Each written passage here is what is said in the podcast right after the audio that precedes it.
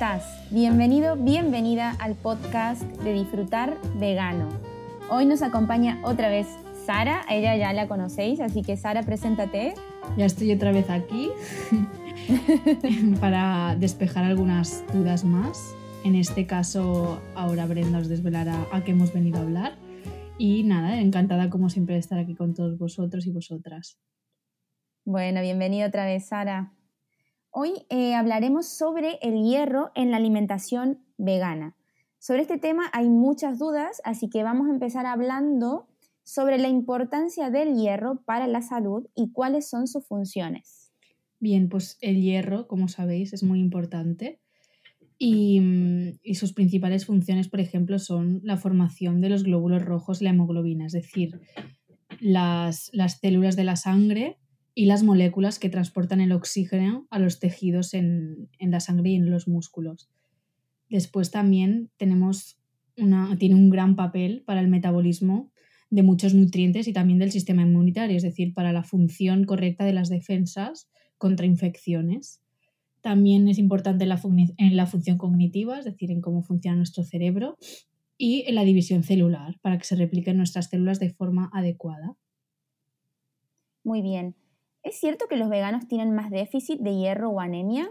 No, de momento no se ha observado. Lo que sí que sabemos es que aunque los veganos y los vegetarianos consumen una cantidad de, hierro bastante similar a la, de, a la de las personas omnívoras, sí que se observa que tal vez sus niveles de ferritina, que son sus depósitos de hierro en sangre, son un poquito más bajos, porque luego hablaremos de las diferencias entre el hierro de origen vegetal y del hierro de origen animal.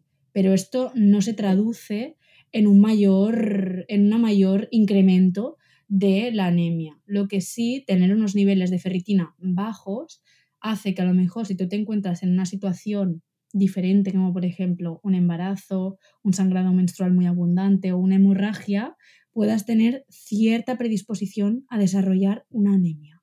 Pero así como, como de primeras, la respuesta es no, actualmente los veganos o los vegetarianos no disponen de, un, de una mayor frecuencia de este desarrollo de una, de una anemia.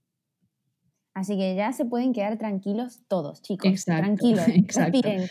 ahora, hablaremos con más detalle de, de, cada punto.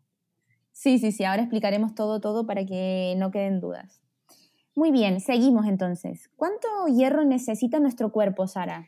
Las necesidades de hierro, igual que cuando hemos hablado en otros episodios sobre la proteína, sobre la B12, etc. Y como la mayoría de los nutrientes dependen sobre todo de la edad y en este caso del sexo. Para, para que nos hagamos una idea, en los hombres durante los 16-19 necesitan 15 miligramos de hierro al día. Esto es porque están en crecimiento, ya que a partir de los 20 años estas necesidades se reducen más o menos hasta 10 miligramos em, de hierro al día que necesitan. ¿vale? Esto, esto es por lo, por lo, que hemos hablado. ¿no? Hay, un, hay un descenso del crecimiento, hay un descenso de las necesidades también. En mujeres, por ejemplo, solemos necesitar más, más, cantidad. Las mujeres a partir de los 10 años ya necesitamos 18 miligramos, es decir, bastante más que los hombres. Esto es por el, por el periodo menstrual. Y estas necesidades se mantienen más o menos hasta los 49 años, que siguen siendo estos 18 miligramos. A partir de esa edad, a partir de los 50, que ya las mujeres solemos entrar en la menopausia y cambios fisiológicos, ya las necesidades de hierro se vuelven a reducir de nuevo hasta 10 miligramos al día. Es decir, esta necesidad va fluctuando conforme em, la etapa de la vida de la mujer o del hombre.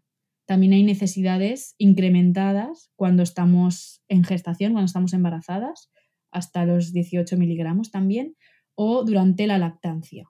Vale, así que va a depender mucho de la etapa en, la que nos encontremos en la vida. Exacto, y también va a depender, es decir, si tú le sumas a esto, que, tienes alguna hemorragia, que tienes alguna infección que también te hace subir las necesidades, que tienes un estado inflamatorio por alguna patología que tengas de base, todo esto va a hacer sumar que además de tus necesidades de base, tengas necesidades aumentadas. ¿Y qué fuentes de hierro existen en la alimentación?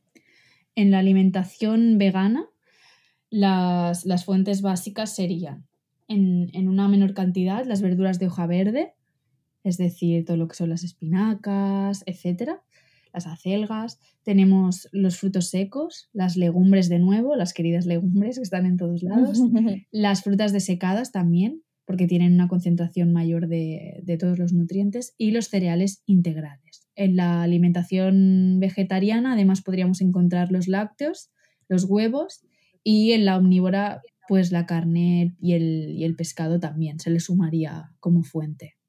Muy bien, ¿y qué diferencia hay entre el hierro vegetal y el animal? ¿Cuál es mejor? En, el hierro no podemos hablar de mejor o peor, sino que podemos hablar de dos tipos de hierro diferentes. El hierro hemo y el hierro no hemo.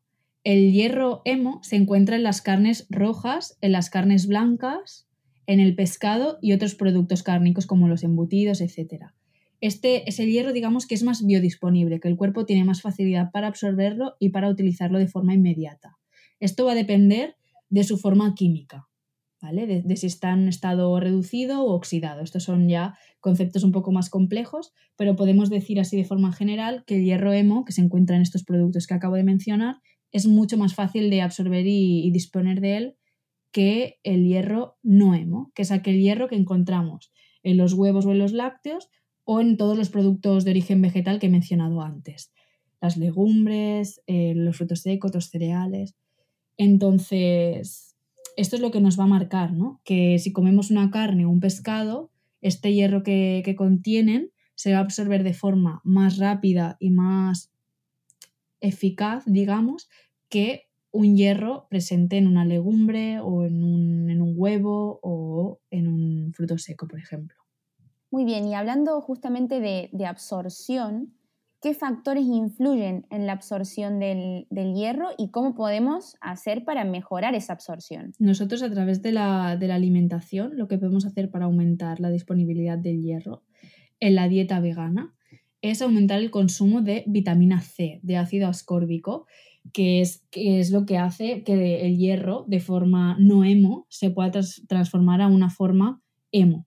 Es decir, se pueda cambiar su forma química a través del ácido de algunos alimentos, como por ejemplo sería el kiwi, los cítricos, el tomate, el brócoli, el pimiento rojo, muchos alimentos, de sobre todo el reino vegetal, que nos puedan dar, dar esta biodisponibilidad. Por ejemplo, una estrategia es añadir un chorrito de limón al, a la ensalada o a las preparaciones o comerte un cítrico o una fruta de postre. Estos serían todo estrategias para aumentar la absorción de hierro. Otros, otras cosas que nos ayudan es la vitamina A, los betacarotenos, es decir, todos alimentos naranjas, como por ejemplo la zanahoria, la calabaza, los albaricoques, también lo tenemos en la cereza, en el melón, en el melocotón, todo esto también nos van a ayudar a absorber mejor el hierro. Si tú eres una persona que come carne o que come o que come lácteos o huevos, también es importante saber que el consumo de carne en la alimentación favorece también la misma absorción del propio hierro. Pero como estamos centrándonos en la alimentación vegana, podemos decir que estos son los dos pilares, la vitamina C y la vitamina A. También, si queréis que os detalle los, los, factores que disminuyen la absorción de hierro, que esto también es muy importante. ¿vale? Los factores. Sí, hablemos de eso también. Exacto. Muy importante también que después de hacer una comida rica en hierro vegetal, como por ejemplo unas legumbres, unos frutos secos, un tofu, un tempeh, lo que sea, también intentamos no consumir justo después, por ejemplo, té y café, que tienen polifenoles que inhiben la absorción del hierro, tampoco cacao, y, si, y, en caso que tengamos una persona vegetariana, tampoco lácteos, porque los lácteos también nos influyen en la absorción de hierro. Otras cositas que, ah. exacto, otras cositas que podemos hacer en la alimentación es el, procesado o la cocción de los alimentos nos ayudan también a disponer de su hierro de, de una mejor forma. Por ejemplo, si remojamos los cereales o las legumbres, podemos ayudar a disminuir los citatos, que son unos unos ácidos orgánicos que em, disminuyen la absorción del hierro. también el, el fermentado del pan, el, tostado de las, de las, semillas o de los frutos secos y también lo que hemos dicho antes, ¿no? el, añadir líquidos o salsas ricas en vitamina C, como por ejemplo una vinagreta de cítricos, eh, un pimiento rojo picado, cualquier cosa de estas que hemos comentado antes, nos pueden ayudar a absorber el, hierro.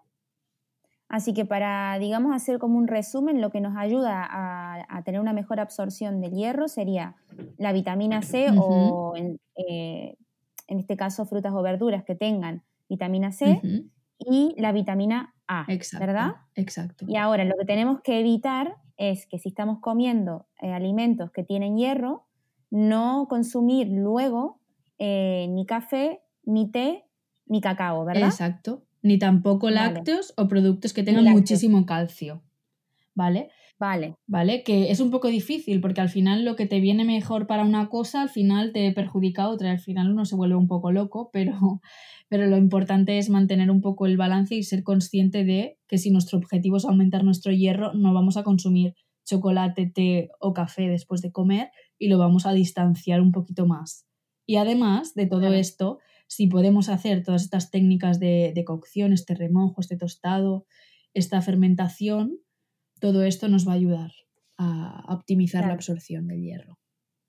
Buenísimo. O sea que tenemos ahí bastantes herramientas para, para mejorar la, la, absorción perdón, y para saber qué es lo que no nos está ayudando también a absorberlo. Exacto.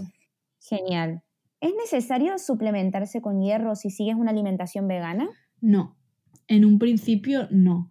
¿Vale? Eh, como he comentado, como te he comentado antes, em, además de todas las funciones, además de, hablar de que la anemia se puede producir por el déficit de hierro, es importante también tener en cuenta que esta falta de hierro muchas veces no es debido a que no consumamos suficiente hierro, también puede ser debido a alguna patología, sobre todo intestinal, o, del aparato digestivo en general, o alguna inflamación, infección. Es decir, em, la mayoría de veces un déficit de hierro hay que rascar un poquito más allá del consumo de hierro y buscar la causa principal. Por eso, ¿es necesario suplementarse? Mm, depende. Primero yo priorizaría el saber por qué tenemos este déficit de hierro, indagar un poquito más y si el médico en este caso, que es el que debe, eh, debe prescribir este hierro, porque el hierro tampoco se puede tomar así a la ligera, porque en cantidades excesivas es tóxico, en este caso, que el médico considere necesario, sí que podemos suplementarlo, pero hasta entonces no lo haríamos. Muy bien. ¿Y cuáles son los síntomas de anemia por deficiencia de hierro? Pues la básica sería la incapacidad o la dificultad para realizar esfuerzos.